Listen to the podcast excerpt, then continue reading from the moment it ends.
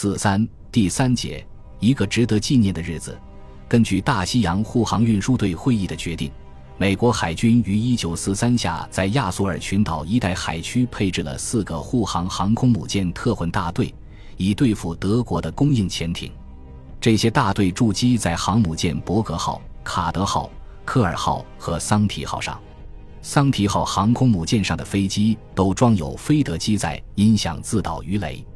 德国有一艘潜艇遭到这种新式武器攻击后逃掉了。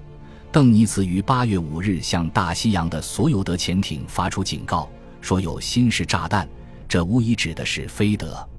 在六日至八日这段时间里，亚速尔群岛的航空母朗特混大队共击沉十三艘德潜艇，其中三艘是潜艇供应船。七艘为远程潜艇。一九四三年三月末，发生了一件对游艇来说具有重大意义的事情。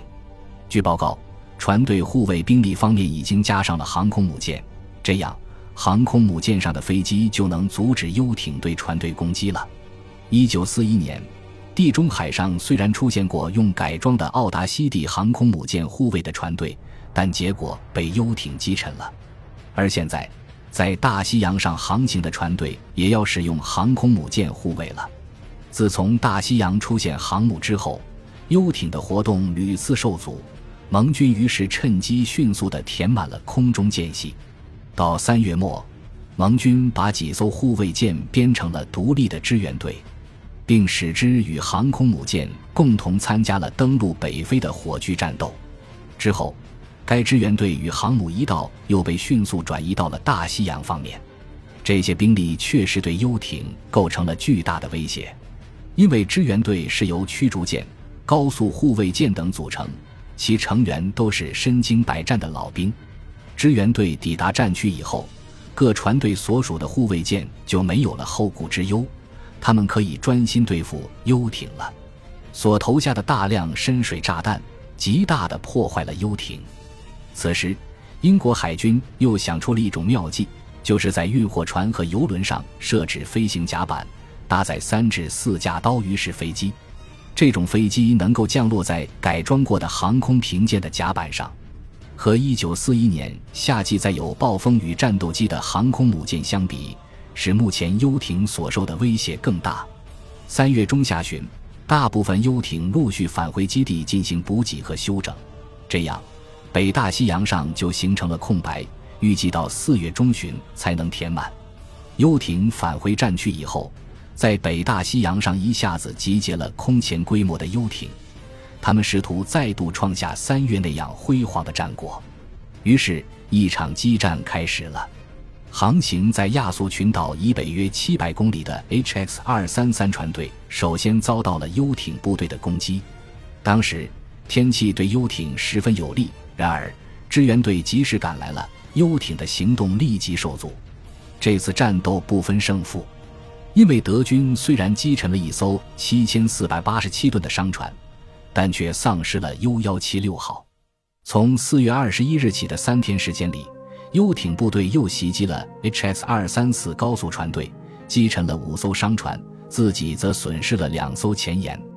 五月上旬。潜艇部队在格陵兰岛以南海面上攻击 ONSS 船队，击沉商船十二艘，自己则损失了七艘游艇。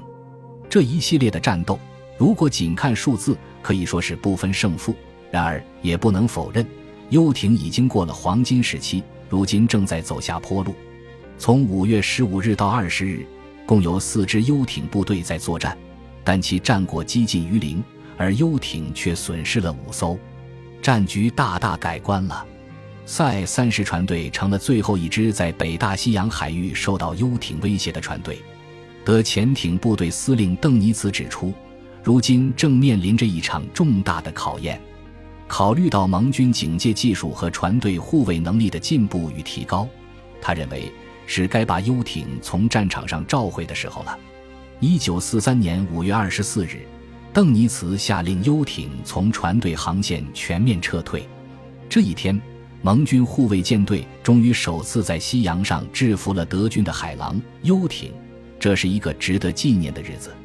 早在八周以前，一心想制胜的游艇就被迫转入守势。护卫舰队拼命努力，想要永久保持来之不易的优势。如今冷静地回想起来，游艇在一九四三年三月初的大胜利，恰如悬将熄灭的蜡烛一般，乃是最后的一点光彩。随着北大西洋德潜艇活动的减少，第十九大队的一些飞机撤离了护航任务，去加强比斯开湾的巡逻。比奇开湾的进攻于七月份达到了高潮，在这一个月里，共击沉十一艘的潜艇。比斯开湾进攻的胜利，终于使金海军上将相信了这种作战的意义。他决定派第四和第十九反潜中队去比斯开湾。这两个中队的飞机转移到德文郡的一些基地，于七月十三日开始参加作战。此后，金海军上将在七月底又派去第六十三中队。但是，这些飞机于两周后又转移到北非。由于梅托克斯接收机发现不了涌进比斯开湾的大量飞机，于是德潜艇便组成艇群通过该海区。邓尼茨指望潜艇相互之间提供对空火力支援，以此避免遭受空袭。针对这一战术，暗防航空兵采取的办法是配置七架飞机，每日三次以平行航线进行巡逻飞行。如果一架飞机发现了潜艇，他便召唤最近的一架飞机，然后所有飞机从不同方向对目标进行攻击，造成德国炮手手忙脚乱。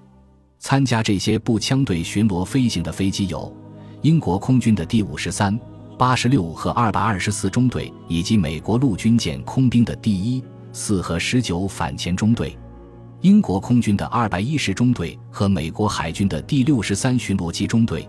英国空军的第二百二十六和二百二十八中队，以及澳大利亚空军的第十和四百六十一中队；英国空军的第一百七十二中队和加拿大空军的第四百二十六中队；英国空军的第三百零四和三百一十一中队和第五十九中队。德国为了对付这些巡逻，又派出了有重型装备的容克八十八飞行大队，在法国沿岸到西里群岛这间的海区进行巡逻。岸防航空兵的反措施则是派出战斗机航空兵第二百四十八中队的文式飞机和第十中队的文式飞机保护反潜巡逻。双方连续而迅速地改变着战术。在这一过程中，英国海军采取的下一个步骤是派出支援大队进驻比斯开湾。